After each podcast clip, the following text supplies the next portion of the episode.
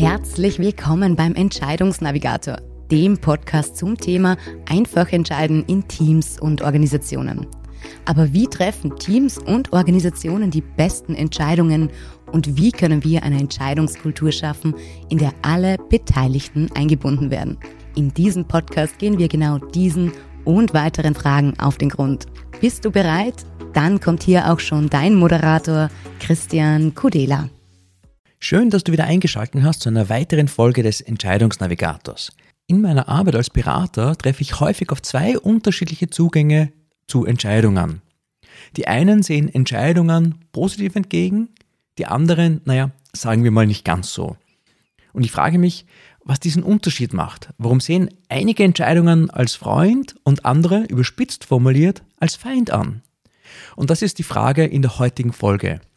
Und bevor wir darauf im Detail eingehen, möchte ich zuvor noch das Wesen von Entscheidungen kurz besprechen. Was sind denn die Merkmale einer Entscheidung? Wann werden Entscheidungen überhaupt nötig? Lass uns über diese Fragen anhand einer einfachen Weggabelung auf einer Wanderung nachdenken, die sich gut als Metapher für alle möglichen Entscheidungssituationen eignet. Und die Weggabelung, an der du stehst, teilt den Weg in drei unterschiedliche Richtungen. Nach links, nach rechts oder geradeaus. Wenn wir wissen, wohin wir wollen und es einen Wegweiser gibt, dann müssen wir ja gar keine Entscheidung mehr treffen, sofern wir des Lesens mächtig sind. Denn der Wegweiser, der uns die richtige Richtung weist, hat uns die Entscheidung freundlicherweise schon abgenommen. Was aber, wenn der Wegweiser fehlt?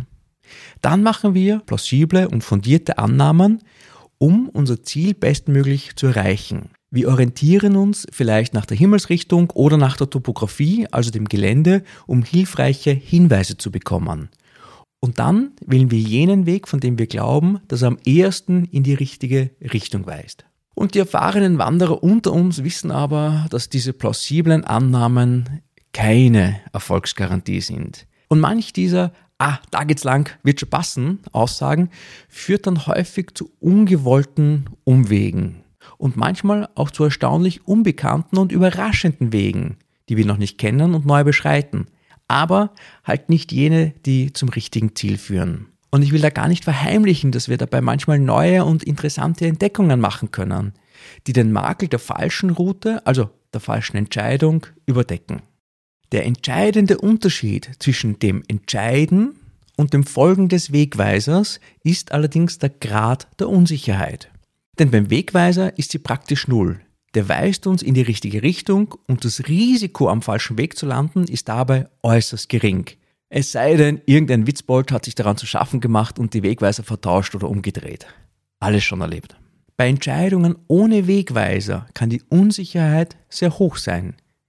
Da dir niemand sagt oder zeigt, welches der richtige Weg ist, brauchst du Annahmen und Vermutungen, um dich für eine Richtung zu entscheiden. So gesehen ist Unsicherheit eine notwendige Voraussetzung, um überhaupt Entscheidungen treffen zu können.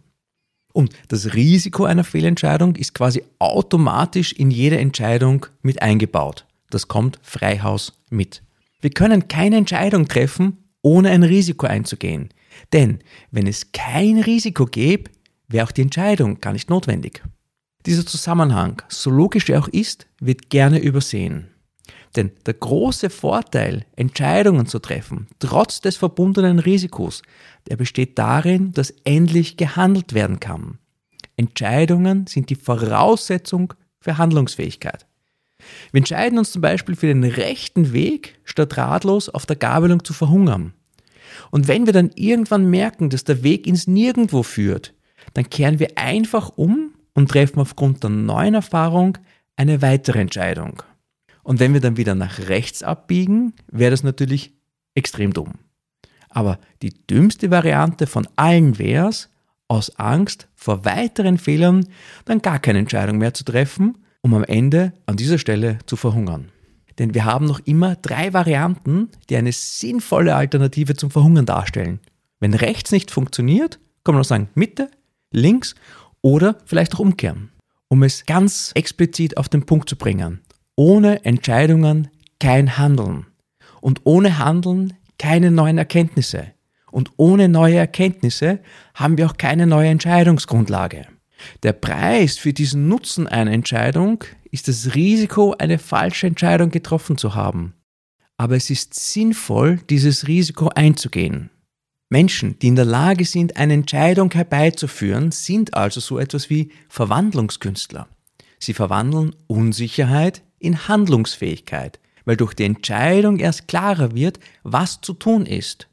Und gleichzeitig wird die Unsicherheit zum Risiko. Denn die Entscheidung und die daraus resultierenden Handlungen können später auch als Fehler interpretiert werden. Und ich sage hier bewusst interpretiert, weil der Vorwurf der Fehlentscheidung nachträglich aufgrund von Informationen konstruiert wird, die weder dem Entscheidungsträger noch dem Ankläger, wenn du so willst, zum Zeitpunkt der Entscheidung bekannt waren. Und im Nachhinein sind wir immer ein bisschen schlauer. Und vor allem diejenigen, die sich gerne vor der Entscheidung drücken, sind der Meinung, dass sie in der Entscheidungssituation klüger gehandelt hätten. Aber sie können es nicht beweisen. Mit der zuvor angesprochenen Verwandlung von Unsicherheit in Handlungsfähigkeit hast du quasi die Macht, die Weichen zu stellen und die Zukunft zu gestalten. Und bezogen auf unsere Wanderung bedeutet das, dass jene Person mit der besten Ortskenntnis die größte Macht hat. Denn sie kann die Sicherheit von Entscheidungen erhöhen. Und Macht bedeutet in diesem Kontext die Fähigkeit, Sicherheit zu schaffen. In Organisationen wird Macht oft mit Hierarchie assoziiert. Diese disziplinarische Macht in Unternehmen ist jedoch nur eine von vielen. Und wenn wir Macht als das Potenzial verstehen, Unsicherheit durch das Herbeiführen einer Entscheidung in Sicherheit zu verwandeln, eröffnen sich auf einmal ganz viele Möglichkeiten der konstruktiven Machtausübung im Sinne einer Einflussnahme. Wir schaffen Klarheit, Transparenz und Verständnis, können dadurch Entscheidungen herbeiführen, Konflikte lösen und vieles mehr. Und leider gibt es auch die destruktive Variante, Sicherheit in Unsicherheit zu verwandeln. Und das geht leider ganz einfach durch Intransparenz, Blockaden, politische Spiele, Intrigen und noch viel mehr. Aber die Frage ist, mit wem würdest du lieber auf eine Wanderung ins Ungewisse, in die Zukunft aufbrechen? Wem würdest du dein Vertrauen und volles Engagement schenken? Und wenn du für dich die Antwort gefunden hast, mit wem du in die Zukunft aufbrechen möchtest, dann nimm diese Antwort und sei diese Person sei selber die Person, die Macht, die die Macht der Entscheidung positiv nutzt und umsetzt. Zugegeben, das Beispiel mit der Weggabelung und drei Möglichkeiten ist ein sehr einfaches. Wir leben in einer Welt voller unbegrenzter Möglichkeiten. Wir haben mehr als nur drei Wege, die wir beschreiten können. Durch die Anzahl der Optionen kann das natürlich auch die Angst vor Fehlentscheidungen schüren. Je mehr Optionen wir zur Auswahl haben, desto höher natürlich die Chance, dass wir eine falsche wählen oder eine wählen, die sich erst später als suboptimal erweist. Beim Wandern haben wir ein klares Ziel vor Augen. Wir wissen genau, wo wollen wir hin und meistens auch, bis wann müssen wir dort sein. Sehr häufig erlebe ich in der Unternehmenspraxis, wenn es ums Entscheiden geht, eher, ich sage mal so, fluffy formulierte Ziele. Die sind sehr unklar und manchmal wissen wir auch noch nicht so ganz genau, wo es hingehen soll. Es ist mehr so eine vage Idee und auch der Informationsstand zum Status quo, von wo wir denn weggehen oder an welcher Stelle wir überhaupt sind, ist nicht immer so ganz klar gegeben. Das heißt, in den Arbeitsalltag übersetzt, wir wissen nicht immer ganz genau, wo wir sind. Wir wissen auch nicht ganz genau, wo wir hinwollen. Und wir wissen auch nicht, wie viele Wege wir überhaupt zur Verfügung haben. Und all das macht das Entscheiden natürlich sehr herausfordernd. Und da verstehe ich auch, dass Leute manchmal ein ungutes Gefühl im Bauch haben, aufgrund dieser undurchsichtigen Melange an allem, um es jetzt sehr überspitzt zu formulieren. Und genau dieser Umstand ist aber auch das Schöne am Entscheiden, denn du schaffst mit Entscheidungen Sicherheit Du legst den ersten Schritt, den ersten Wegabschnitt fest und erlaubst es, ermöglicht es, die ersten Schritte zu gehen. Das heißt, du schaffst Klarheit. Klarheit in Bezug auf diesen Weg beginnen wir. Das heißt nicht automatisch, dass es der eine richtige ist, aber wir setzen uns Bewegung, wir schaffen wieder, es in die Handlung zu kommen. Und dadurch fokussierst du auch die Energie dorthin. Durch das Entscheiden durch das Beschreiten des ersten Schrittes, durch das Initiieren von Handlung, wenn du so willst, ermutigst du auch zu Innovation und Wachstum. Denn, wie angesprochen, das Gegenteil wäre Stillstand. Gar nicht bewegen, Stagnation. Durch jede Entscheidung, die du triffst, schaffst du auch Gelegenheit zu wachsen, neue Wege zu beschreiten und dadurch natürlich auch zu lernen und voranzukommen. Denn am Ende des Tages bestimmst du für dich mit jeder Entscheidung, welchen Weg du gehst und welchen Weg ihr als Team, als Organisation beschreiten wollt. So, aber jetzt zurück zur Gretchenfrage. Sind Entscheidungen nun dein Freund oder Feind? Und ich glaube, die Antwort kannst du dir nur selber geben. Denn mit Entscheidungen sind Verantwortung und Macht verbunden. Und je nachdem, wie dein Zugang zu Verantwortung und Macht ist, je nachdem, was du daraus machst und die Chance nutzt, können sie dir und deinem Umfeld dienlich sein oder destruktiv wirken. Auf jeden Fall hoffe ich, dass ich mit dem Beispiel dich nicht davon abgehalten habe, in Zukunft wandern zu gehen. Und mein Tipp dazu, auch bei gut ausgewiesenen Wegen und vielleicht sogar, wenn du mit einem Guide oder einer Gruppe gehst, nimm eine eigene Karte und einen Kompass mit.